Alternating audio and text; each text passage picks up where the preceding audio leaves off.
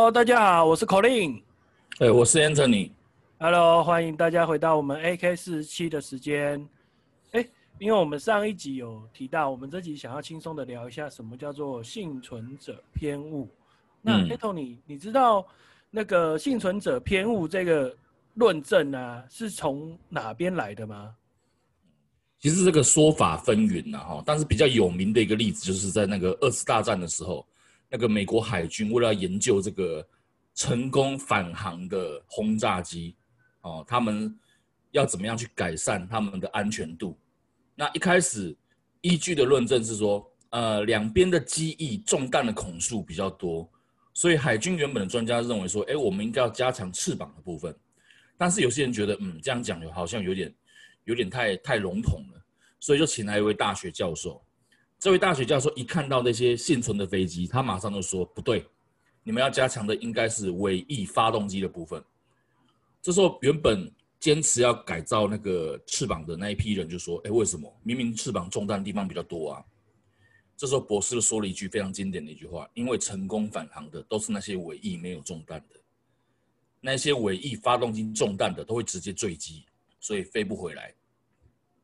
你们会在尾翼上面看到比较少弹孔，是因为他们没有被打中发动机，所以他们才成功返航。你们看到飞机中弹。”机翼的部分弹孔这么多，就代表即使机翼中弹了，它还是有成功返航的几率。啊，这个幸存者偏误就是从这个地方开始变得比较有名的了。啊，那 这这个这个地方啊，我刚刚讲这个幸存者偏误，它形成了我们这个世界的主要的一个世界观。为什么这么说呢？因为我们现在大部分的主流媒体啊，经常会赋予这些呃幸存者，那就可能是。大家做同一件事情，结果九十九个人失败了，唯一活下来的那一个人，哦，我们媒体赋予了太多那个唯一活下来那个太多的光环跟话语权，所以常常会造造成一些问题，尤其是在公司那一面。哎，是不是就像说，就像我之前常提到，就像说我的之前的主管或者是老板，先不讨论他们是如何爬到这个位置的，可是他就是最后最后就是脱颖而出的那一个。可是他的能力可能或许在现在这个时空背景来说，嗯，其实并没有那么强。对，对，或者是说，其实是他当其当时同期的同事，他可能是有其他的因素，可能转战其他跑道，或者是就是很多的可能性之后，可是他就是最后存活下来的，那他就是幸存者，但不代表说是。他的成功是因为他的能力，或者是，呃，对，就是关键因素是因为他他所做的某些事情，所以让他成功，而是可能有其他的因素在里面，才是才会让他今天有所成功。嗯，是这样说吗？对，就是说，因为这个成，我们对成功的定义后，在每个时代跟每个时空背景都不一样。好，我们就拿外观这件事情来说好了。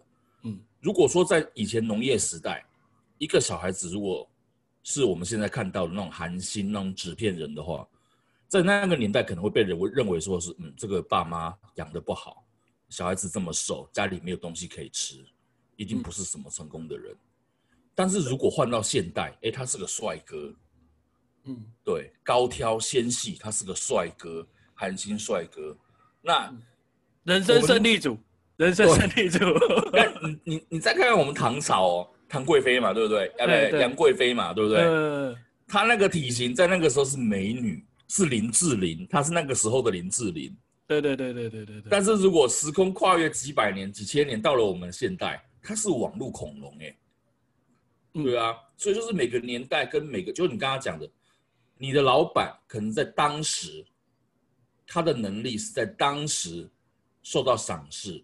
所以他成为了一批幸存者，嗯，其他人的能力可能在当时并非主流，所以没有活下来，嗯，哦，变成今天我们所谓的幸存者。对，对，因为就像你刚刚提到，哦，当初，哎，以前农业社会，白那个农业社会的时候，因为我有听过人家讲一个论点，就是说，哎，嗯，像你说的体态的问题，以前那个年代就是要壮，为什么？因为可以做粗活，可以做农活，你可以赚比较多的钱。那你那种瘦八子，啊，你体可能我们现在不是讲说瘦八子体力一定不好，而是那种那种传统的那种既定概念，就会觉得你瘦八子可能力气比较不够，那人家就会觉得那你就赚不了什么钱，你就是个赔钱货，体弱多病那种既定讲，对啊，所以这时代的背景不同。那现在的话，现在当然也有一些这种现游戏欣赏那个健身那种 muscle 族群的有没有？嗯，可是。现在主流还是韩星嘛，韩系，韩风，纸片人。对啊，就像我老婆也会担心的。我老婆就说：“哎呀，你儿子就像到你，骨架那么大。”那我就安慰我老婆说：“嗯、啊，你也不知道嘛，现在就流行韩系嘛，你怎么知道他等他长大二十年后会不会流行那个，就是又流行回来这种 muscle 风？对，肌肉男。对啊，因为每一个年代，每个年代的那个。吃香的不一样，就像我们这个十几二十年来吃香的也都不一样。我记得二十年前是日日系嘛，对不对？我们以前念书的时候是日系型男，有没有？对对。那更早之前，以前那时候战后的时候，我记得大家就是嬉皮嘛，欧走欧美风格。那现在又走韩风，那我们不知道二十年后会会是什么样的风格，所以我就叫他也不要太担心。对。对啊，你讲的这个地方哦，其实引出一个非常重要的一件事情，因为我刚刚讲嘛，媒体赋予太多这种人太多的光环跟话语权，嗯，导致他们说出来的话会被别人就是当成像真理一样看待。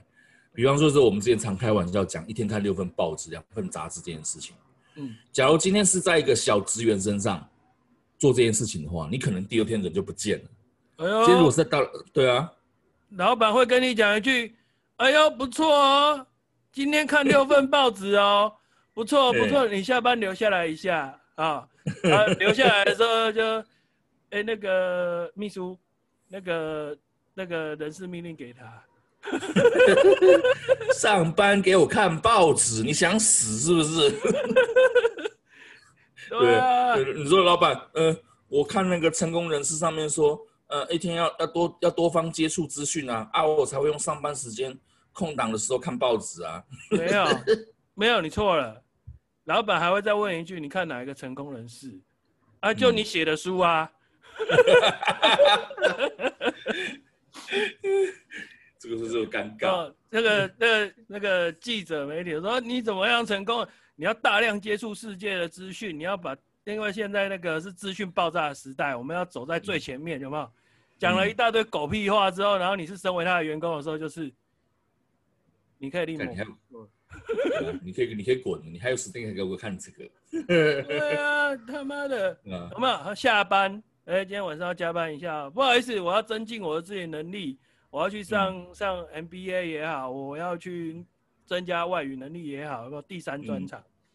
嗯。嗯加班就加班啊！你不加班啊？那你就做到这个月吧。嗯，有没有绩效考核？不行，嗯、有没有？对啊。所以哦，就是，哎，成功者啊，有的时候讲的话，在公司里面就是生命、真理、道路，有没有？啊，问题是，嗯、你也真的要去照他的模板去做吗？嗯。对啊，可能或许说，假如说你今天，当然我们换一个角度，他们讲的也不一定都错。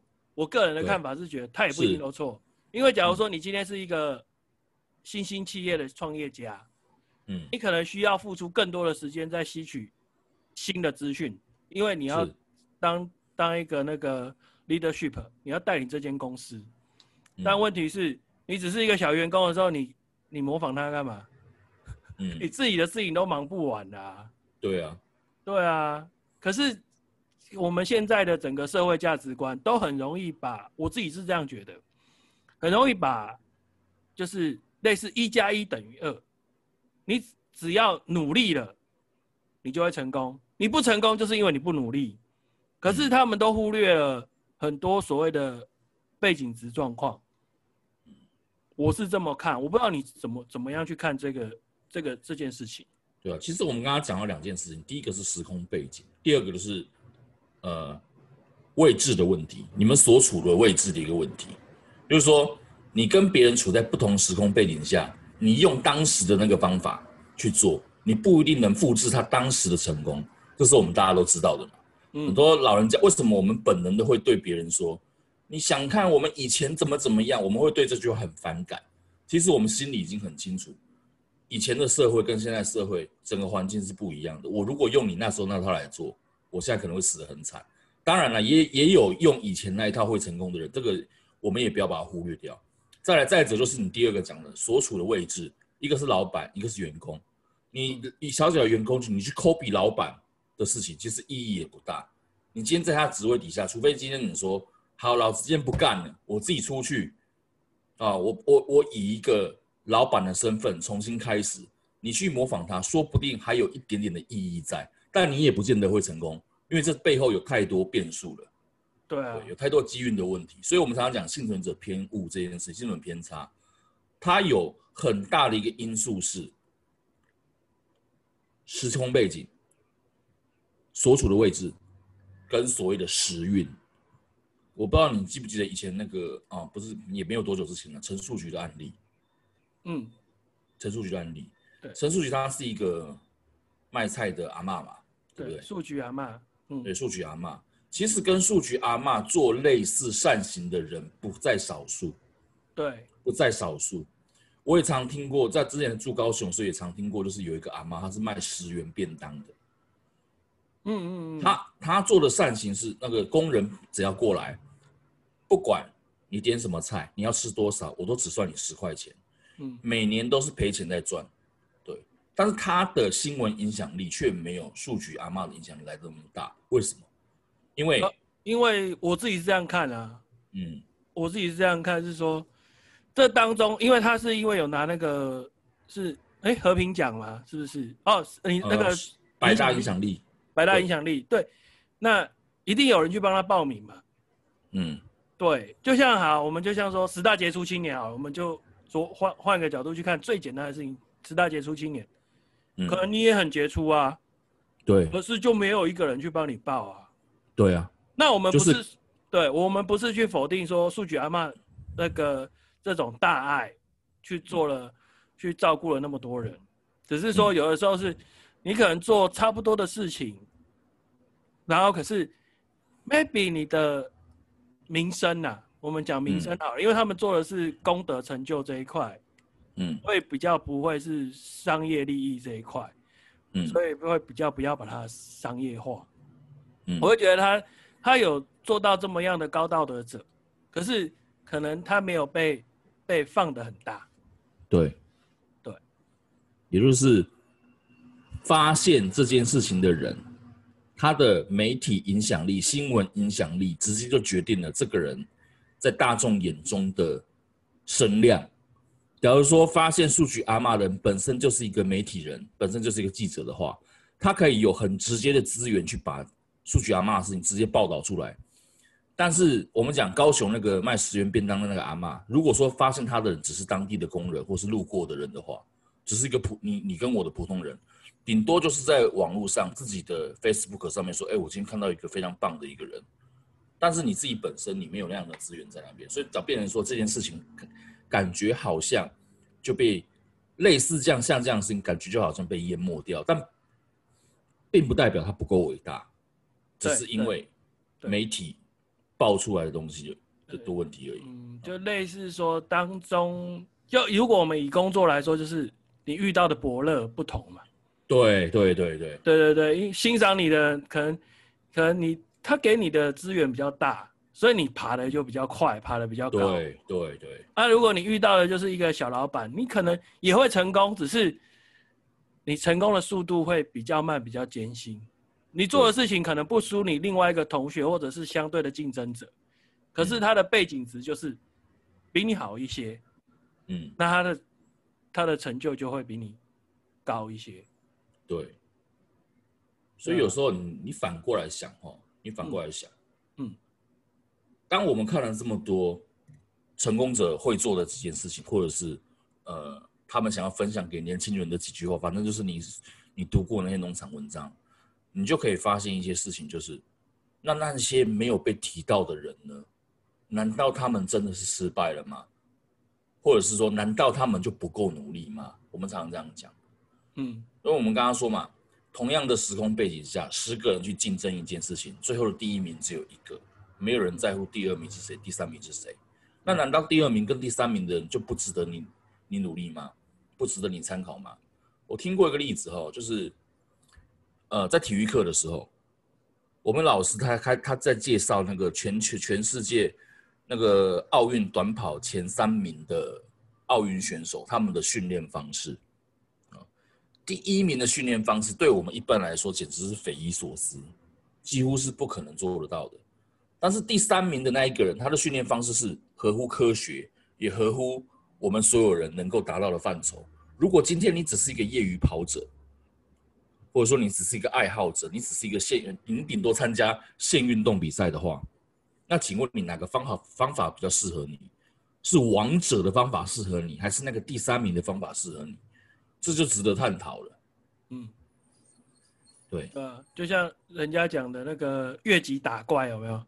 嗯，越级打怪，对啊，你那个明明就还没有到那边，然后你就你就越级了，因为我会觉得是说，嗯，换个角度想，尤其是我也想要告诉一些刚出社会的我们这些年轻朋友们，或者是准备要出社会的年轻朋友们，嗯，未来的路很长，那不要，因为其实我们在社会上很，你将来一定会遇到很多这种干话，嗯。你的前辈一定会满满的干话来告诉你，你要怎么做，你该怎么做。但是，是，呃，我会觉得这是要经过练习的，要自己去学习独立判断。因为我相信 Anthony，你也是在人生的道路上也付出了很多的时间跟学费，去学习自我独立判断这件事情。是，对，不要说人家只要举了 A 案例，说。A A，因为谁做了什么，所以他成功了。嗯，如果成功那么简单，今天就不会有 loser。对，对啊。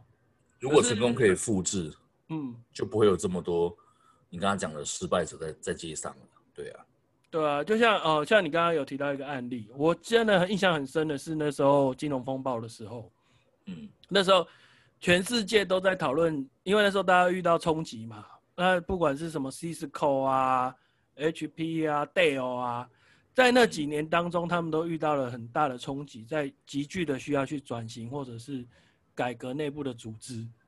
嗯，那时候那几年最容易看到的文章是叫做说，哎，比如说 Cisco 如何重生这种文章。嗯，那可是台湾的老板就会直接看了这个文章，就回头照做。嗯。可是很，我在至少我在当时的职场上，我看到很多都是失败收场。嗯，对，为什么？因为如果说在台湾的，我现在去解析这种类似，我会觉得这种也是一种幸存者偏差。因为等于说 H H P 他们是大型的企业，他们成功了，对不对？嗯、可是呢，因为台湾的一些企业主一昧的去模仿跟学习，没有去思考说是否适合自己本身的企业以及。自己企业真正的问题是不是在这边？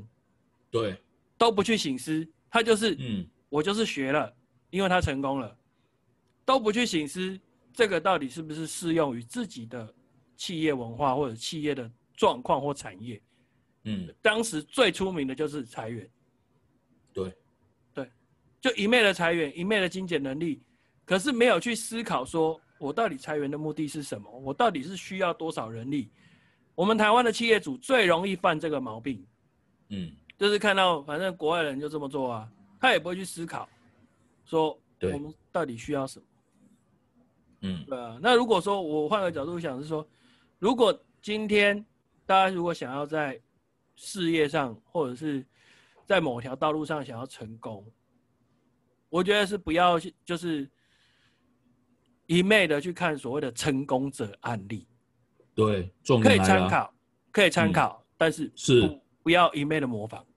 对，因为我们刚刚讲嘛，当时失败的人很可能只是因为时空背景下他的能力不适用，嗯，或者是他当时的职位不适用，但不代表他的做法是错的，也不代表他付出的努力都是白费的，或者是说他不努力怎么样。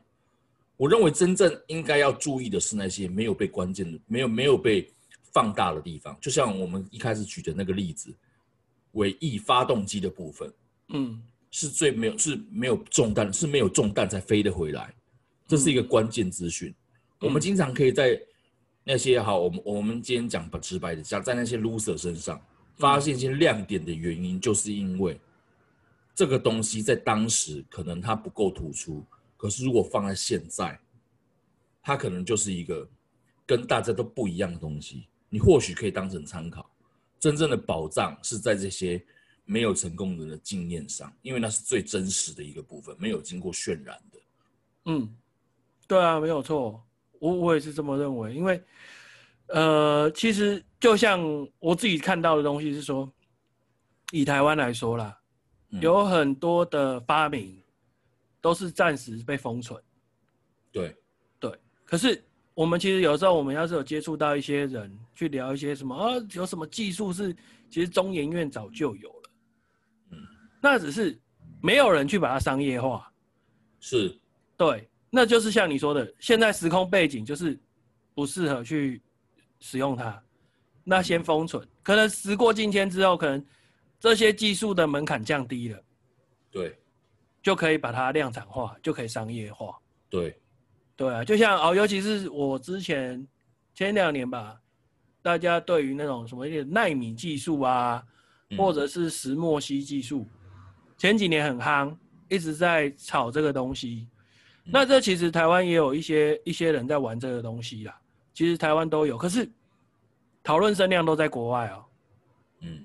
讨论声量都在国外，为什么？这也是台湾的一个，我觉得就是台湾人就是外国外的月亮比较圆啊，嗯，都会觉得国外都是成功者，那我们台湾就是一群一群废废。我觉得台湾人就是有这种 不喜欢、不爱，就是反正就是一直看所以我们自己人就对了。对，就不管我们自己提出什么样，我们就拿那个，我们就拿摩摩天轮这件事情来说好了。嗯，你盖在台湾，你叫爱情摩天轮，大家就会扭曲成性爱摩天轮。对，性爱摩天轮，先不管候选人是谁，嗯，但是如果你在在法国盖，人家讲啊，法国人就是浪漫，嗯、就是想得到这种东西。好潮啊，都潮到出水啊！谁会想到在左岸咖啡厅旁边盖一个摩天轮呢、啊？真的只有法国人才想得到这么浪漫、这么有商机的东西。你盖在台湾干，谁说要盖人？妈变态！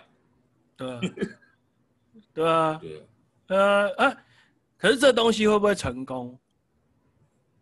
这东西会不会成功？对，其实对，就要看很多的因素。就像你讲的，嗯、你看嘛，在在法国巴黎，它就会成功嘛。对啊，一样是盖一个摩天轮嘛，有没有？嗯嗯。啊，如果说你一昧的没有去思考说这个东西是不是适合你自己的时候，嗯、一昧的模仿，可能就就会是一个失败案例啊。对，换一个角度，呃，我又突然想到一个一个一个例子，你听听看，觉得算不算？嗯，呃，我们现在不是一直台湾一直在社区再造嘛？对啊，社区再造，嗯，对不对？有没有开始有那个什么彩绘村？有没有？哎，对，很多最近很流行，对不对？我不知道你家附近有没有类似的东西啊？我在高雄魏武营有看过，嗯。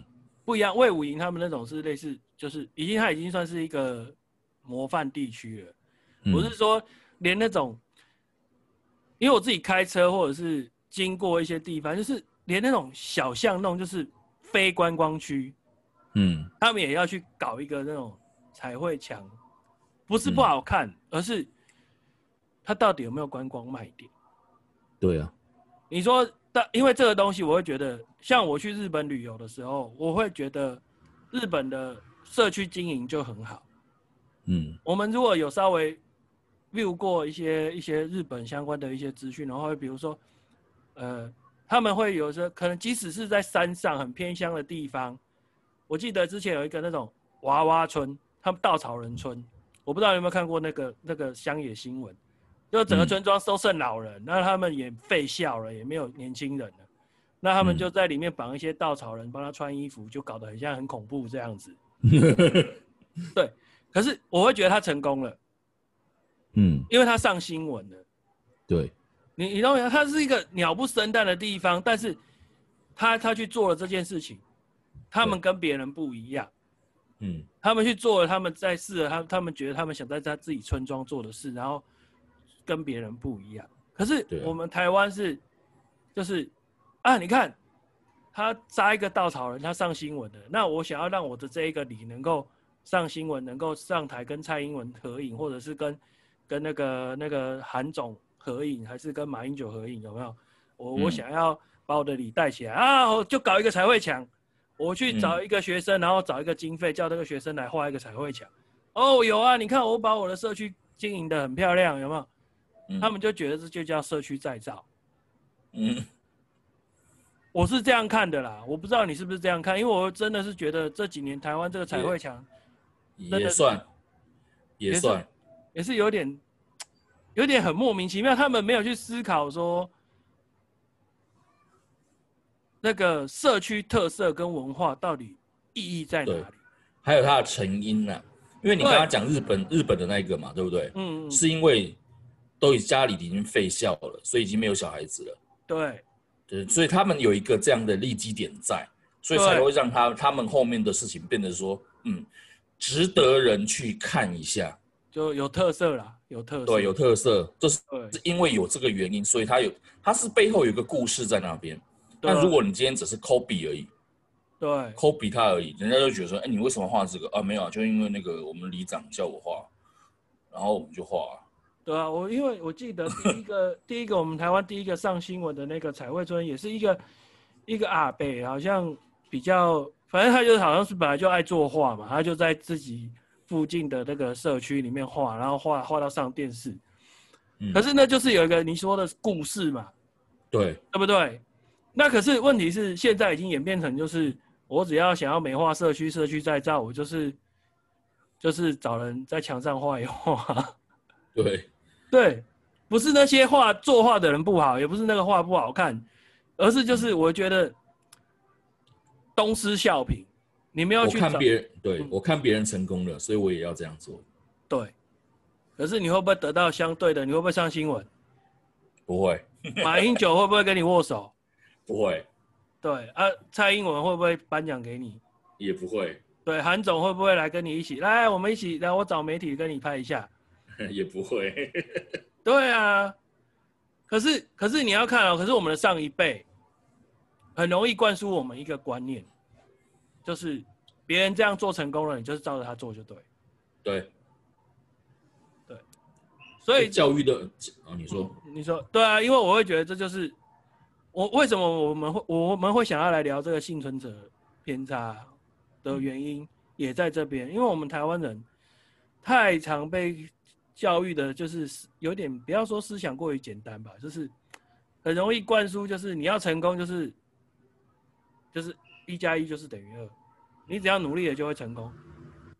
现在可能大家普遍会去讨论说，努力不一定会成功，可是 Anthony 应该我们当初。在念书的时代，都只有告诉你，只要努力了就会成功吧。嗯，你那时应该我们那年代应该比较少人会来告诉我们努力，因为在教育传承这一块哈，我可以这么说了，只有百分之十，甚至不到百分之十的人知道说，我真的要该我该跟他说的是什么东西，其他百分之九十的人的老师或者说前辈。他们心里认为说，最容易教育小孩子的方法就是给他们看成功的案例，让你们去模仿他，去参考他。可是只有极少数的教育成功者是告诉这个学生，你身上有什么特点？我觉得你应该要加强这个地方，让你脱颖而出，跟别人不一样。你没有你没有发现吗？我们的教育是怎么样把大家训练成一模一样的人？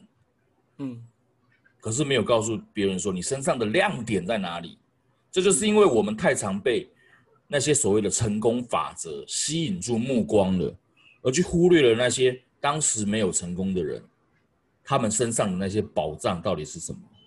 因为搞不好他们身上也有很多亮点，也是因为被错误的教育引导说，哎，你应该要跟那个谁谁谁一样，一三五补英文，二四六补数学，就他本来是一个体育很强的人。可能会可能是台湾 Jordan 之类的那种，本来有这样潜力在那边的，被你训练成一个读书读得不太好，球技也荒废的一个人，他的亮点跟他的原本的原本的潜在的美好人生，可能就这样被葬送掉了。对，就扼杀了他的未来。对，这是幸存者偏误最可怕的一个地方。对啊，我我其实我也是很感慨啊，身边真的是看到很多，甚至、嗯、甚至有一些有一些人会美其名，会说、嗯、我要求你这样子是为了你好，因为我要让你拥有更多的特质跟专长。嗯，你懂我这个意思吗？我知道。他美其名说，嗯、我我强迫你去做你不擅长或者是你。不行的，我是在补足你的能力。对，看似对哦，对，也不是说他不对不好哦，嗯，而是问题是他的标准是以一百分来要求你。嗯，对，我举一个例子好了，就像说，Anthony，你念书比较厉害，你一个小时可以看一本书，可是我看一本书要花十个小时。嗯，你只要你你读一年的读书阅读量，可能我要花十年才读得完。对。对，可是当我的 boss 要求我，我要你就是要做到跟 Anthony 一样，那是不是就会浪费了我的生命？因为我花了时间，总算十年后我还有多少个十年？我总算跟 Anthony 一样了。嗯、我只是把我最最弱的一项补足，跟 Anthony 一样了。嗯，可是我能做的是，我可能有其他的特长，我可能可能可能很会睡觉，有没有？之类的，反正可能我有我的特质嘛，对啊。可是我可以，可能我可以睡到像大雄，有没有？我不知道以前大家看那个小叮当，现在叫哆啦 A 梦。嗯。我记得有一集叫做睡觉比赛。嗯。我不知道你有没有看过，你有没有印象？有啊，我有看过那一集了。嗯。对，就是大雄很厉害，就是顶尖了，顶尖的枕头一睡觉睡觉。嗯。对啊，可是问题就是说，假如有这一项。这个东西可以让你发光发热，嗯，你为什么不尝试去做，去做做看？对，就有点像说，我宁为鸡首，勿为牛后啊。对，就是幸存者偏误比较被人忽略的一点，就是我们我们挑我们所吸收到的资讯都是别人片面片面挑选过的，很容易导致我们以偏概全。所以我刚刚为什么说？它形塑了我们目前所看到的整个世界观。你可以发现，大家都在互相模仿。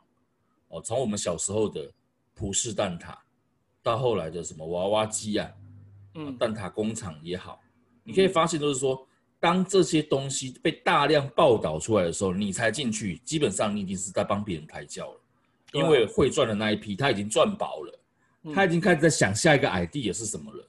嗯，结果这时候你进去，你只是在帮房东付房。付付房贷而已啊，对啊，就就有点像股市的，就是人家讲说那个股民啊，坑杀股民那种感觉。反正我就是后面进场，然后他们就可以安全退出。对，后面有人补进来，前面赚到了钱的人就可以安心的走了。对，他就可以把他股票出清了。对啊，对啊，哦，这这大家真的要培养自己的独立判断能力啦。还有，我也希望告诉有。诶、欸，很谢谢你们来听的这些朋友。无论你现在是走在人生的低潮，或者是巅峰，如果你是在低潮的人，我希望能够不要放弃自己。嗯，因为你现在过得不好，不代表你之后都不好。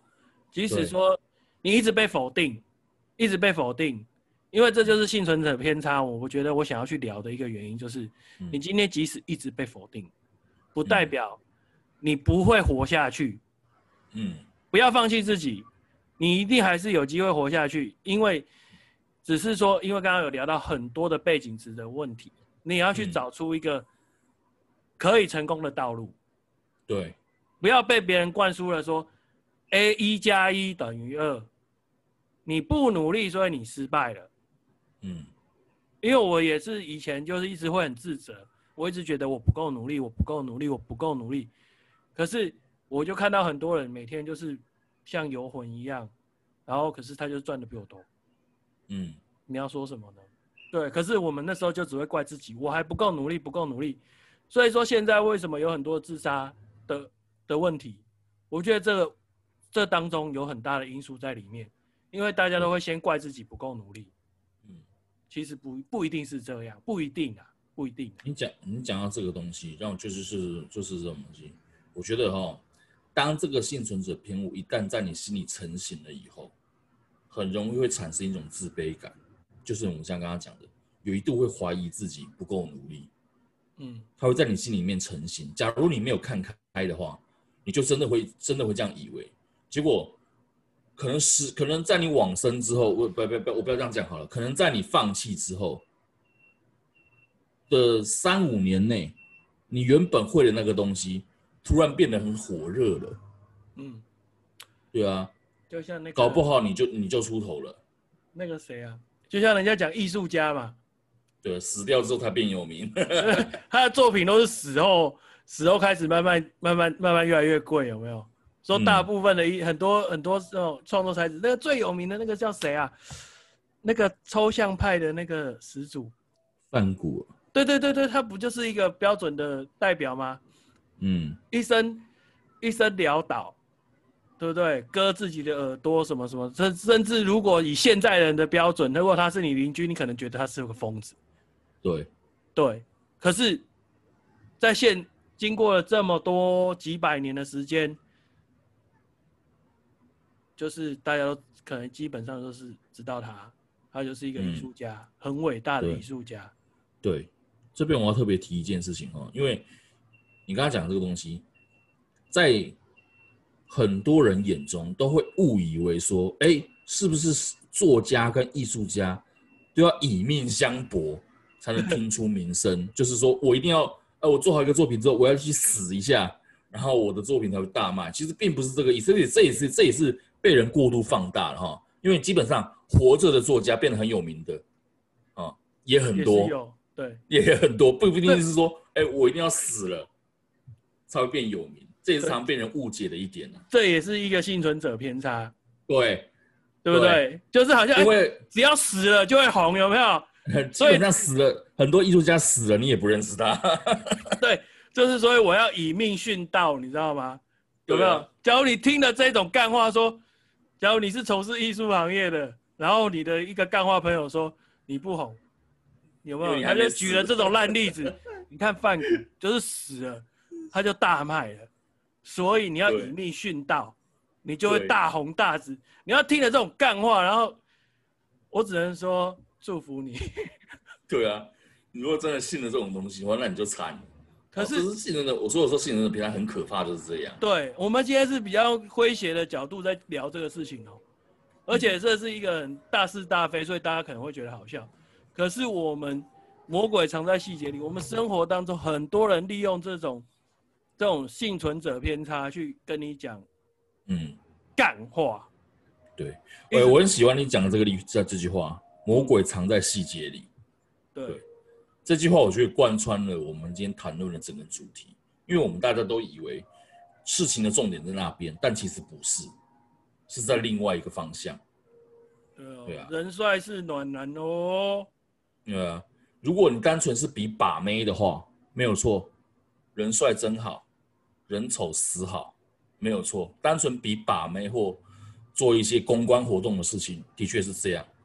但是如果今天是比比体育、比打篮球、比做城市，如果是比这种实力硬派的东西，那个东西颜值影响的东西就不就不是重点了。大家是看你最后的成绩。也许长得帅的打打球打得普通的人。会稍微受欢迎一点，但是如果是一个长相普通可以屌打这个人的话，那他的帅就不怎么帅了。所以今天也是要看你做事做的事情是什么。你如果硬要把别人的游戏规则用在自己身上，那下场就是这样。对，欣赏的年龄层也不同啊。对啊，欣赏的年龄层，就像说，有的时候就像你刚刚讲的，我会觉得联想到工具人，有没有？你说，哎，你说工具人对不对？那。你一样嘛？可是你要反思。其实我为什么刚刚强调不要放弃自己？即使兄弟，你今天是个工具人，嗯，代表你有你至少有专才，你有利用价值，对，你有利用价值。你要想，当你当你过了再过十年，可能就会有不同的人会去欣赏所谓的能力或者是财富。对对，不要先不要当下因为自己是工具人就就就自暴自弃，觉得自己永远是肥仔。嗯、不要不要不要不要，但是也不要过度膨胀啊，好不好？就是你现在是工具人，但是就是因为你现在是工具人。你懂得怎么样去做这些事情，越做越好。等到有一天，你等到一个机会来的时候，那个机会刚好属于你的时候，你就会被发现了。对啊，哎，我我们讲，我下周我刚刚想到一个例子，我不知道可不可以讲。你说了没关系，当题外话说了。了你是你是一个是工具人，对不对？那另外一方就是那个配种机器哦。配种机器。哦，对啊，我我是举一个比较极端的例子嘛，对不对？嗯、那帅哥他就是持续在这个年轻，那个在年轻年轻的时候，就是一个是努力的配种，一个是努力的可能就是往工程方面去走。十年之后，嗯、你们俩的工作可能不同哦，专业不同哦。对啊，一个只能去做男优，嗯，你一个是工程师哦。对啊，可是男优在台湾是没市场的。对。在台湾是没市场，对吧？你看有没有又讲到地理位置的问题跟时空背景的问题了？对啊，哎呀，不要羡慕他哦。你到时候假如你成为工程师，那个年薪破百万，有没有？好几百万，我告诉你，他都不一样了。对啊，那个男优可能还在到处找找那个海外打工的机会。对，对对对对对，而且重点是海外的海外的那个种马可能也不输他哦。对，海外中保搞不好不输他。对对对对对，所以不要不要自暴自弃啊，兄弟！你到时候可能、嗯、对不对？老子有钱的时候又不一样了。嗯，对啊。其实今天还是聊这个话题，我还是觉得说，还是希望大家说能够去独立思考、判断什么叫做幸存者偏差。嗯。不要一一昧的只要看到了成功者的案例，就一昧的模仿，就像说，呃。之前如果大家已经进入职场哦，最近几年哦，台湾特别喜欢强调大陆人很有狼性，嗯，很有狼性。我不知道 Anthony，你对狼性、狼道这一块有没有了解？有，其实这个狼性这个字哦，我一开始以为是那种就是呃，我做事要凶狠，然后我要呃断舍离。然后我必须要拼尽全力，然后我我不要管太多人情世故。我一开始以为是这样，因为“狼”这个字给人感觉就是血腥嘛，嗜血嘛，嗯，然后做事很冲动。后来我发现，嗯，好像不是这样。所谓狼性，应该是说狼是一个，它可以它是群居动物，但是它也是一个非常独立的独立的一种生物。也就是说，它可以在群居跟独立之间来回的游移，它有它自己的想法。就是他有他自己坚持的东西，但是他不会一昧的说，呃，狼群往哪里走啊，我就跟着冲过去。我们听过羊群效应嘛，对不对？但是我们从来没有说听过狼狼群效应，我们只听过狼性。嗯，我觉得很多人误解这个狼性，以为就是我要很会逗人家，其实不是。狼性指的东西跟我们今天讲的东西是差不多的，指的就是独立思考。嗯，可是这时候又来了，就像说大部分人。在你还没有讲这一段之前，就像我以前我会误解所谓的狼性，尤其是大家都特别喜欢举说大陆人特别有狼性，嗯，对不对？这时候就会就是出出现一个谬误。那我们的一些可能，假如是已经出社会的人，开始听到你的主管什么一直在吹所谓的狼性的时候，我们可能都会陷入一个一个谬思，就是所以我要开始变得没人性、不择手段。嗯然后每天不睡觉，做给他死，之类的这种谬思。对啊，对，那这时候就是一种，我也会觉得这也是一种幸存者的偏误啊。嗯，对啊，我不知道你是不是也会这样看。是啊，他是啊。你要知道，在在职场上，如果你真的跟人逞凶斗狠，你真的什么事情都像那个半泽直树里面那样的话，你是会死很惨的。对啊，没错啊。可是问题是，就是，所以说，当大家一直过度的一直吹捧某一种成功道路的时候，我希望说大家能够先去参考、吸收、学习，但不要完全的，完全的就是不经思考的，就是完全的就觉得我只要照他的做，我就会成功，就有点像人家讲那种什么手把手教你成功，嗯，有没有？对，那个那个就不太可能嘛，因为每一个人就是不一样的个体。对，你的公司企业什么，除非他是真的是要客制化，客制化你个人，就像呃，Anthony 你好像也在补教业嘛，对不对？嗯，应该也有那种专门就是类似就是专就是很 pro 的专职量身定做的课程 for 一个学生吧，应该有这种课程吧？嗯，但是那个单价应该就不一样了。对，当然当然那当然是比较贵啊，对，当然不一样啊。对，因为他付出的心力跟整个的花的时间应该都不一样。因为如果你是用通则教法，你可以大可什么都不用努力，你按你照本宣科就好。但是当你真的要了解一个人，然后专门为他设计课程的时候，你可能要从他的个性啊，他的基本学识在哪哪里，重新再去打造过他的学习曲线是什么东西，那当然是完全不一样。对，对啊，没错。所以说，希望大家不要。在在不不论是网络上、电视上、社群上、朋友之间，只听到了一句话就太过于随机起舞了。对对啊，你会发现，嗯，你有没有发现，这种书跟这种文章点阅率特高？教你如何成功的，嗯、我们第四集就有讲过，教你如何成功，跟你讲成功者告诉你的啊，想要告诉你的十件事情是什么，特别多人喜欢去点阅。就是我刚刚说的，幸存者偏误最可怕的一点，就是它会造成大量的这种无谓的模仿效应。嗯，对啊，导致我们失去了现代贝多芬、台湾 Jordan，嗯，哦，或者是呃各个领域的精英，他原本可能是那个领域的精英，但是就因为被要求去模仿另外一个人，而失去他本身的那个东西。嗯，所以我认为。在我们讲完幸存者偏差的时候，我希望大家要做的第一件事情是检视你身上的武器是什么，嗯，好好的看看你自己，了解你自己。没错，没错，对啊，因为我只是觉得说，像你刚刚提到那个特质，嗯，这我呃，国外国外的好像有一些教育制度是会去帮学生在学习阶段的时候去所谓的特质。那台湾这很简单，以前呢、啊，以前那年代不是只有很简单，文组跟理组，对，就这样分而已。对，就是文组跟理组嘛。虽然现在也有在改变，你知道什么什么繁星计划啦，多元教育、啊，对多元教育。可是我还我还是希望说，因为我们可能我们的这些朋友们有在听的这些朋友们，我还是想要跟你们说，呃，无论你现在是在学生的世代。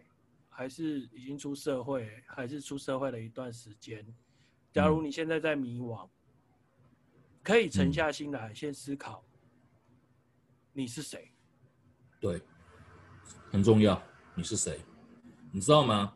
有一句话哦，被刻在阿波罗神庙上面，已经啊几千年了。那一句话叫做“了解你自己，你就能了解全宇宙”。嗯。对，我一直很喜欢这句话的原因，是因为说，它可以让我们从内部检视自己，而不是从外部的去看别人。嗯，因为你看别人看久了，我们常说人比人气死人。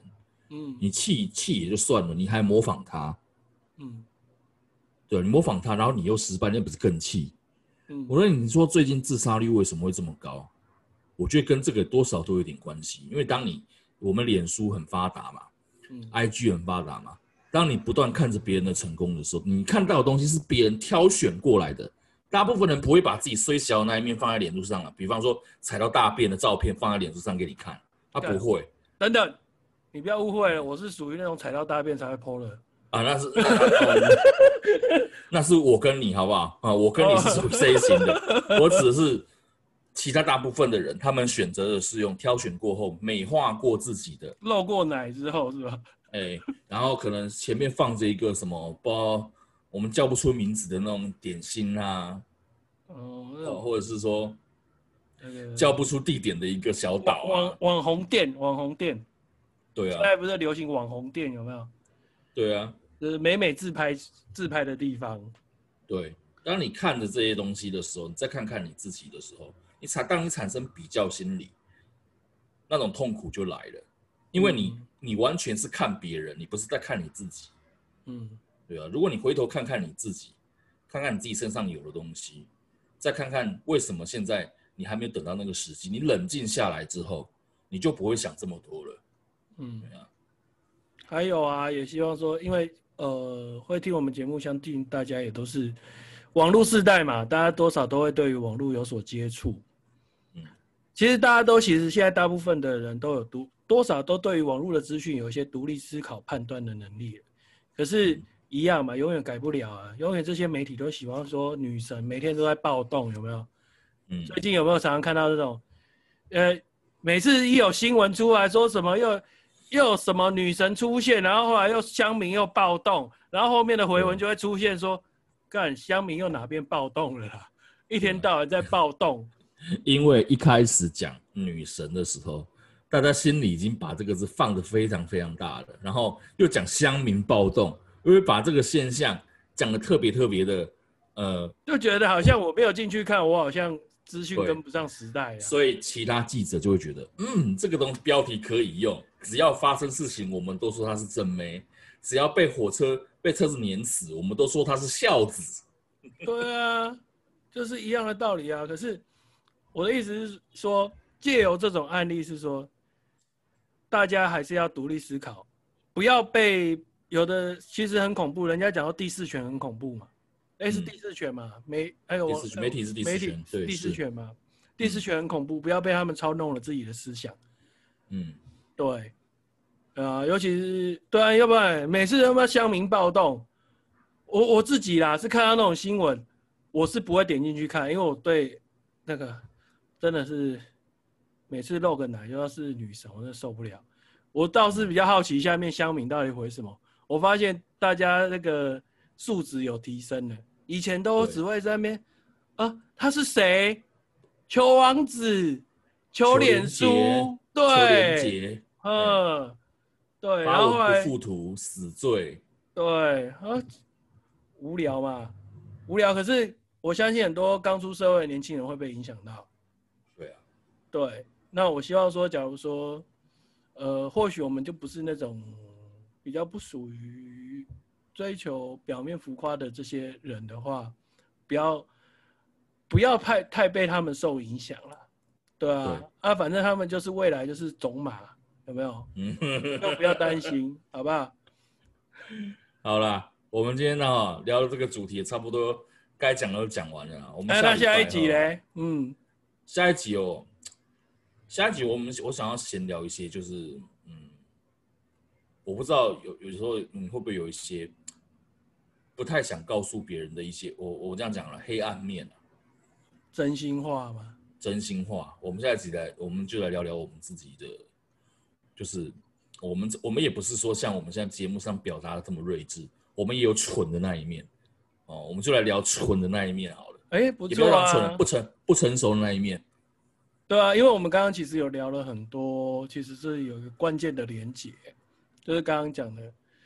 对。哎、欸，我们就会讲一些东西，不是我们天生就知道，而是我们不断的叠加、叠加、叠加，然后不断的挑战、不断的挑战，才去。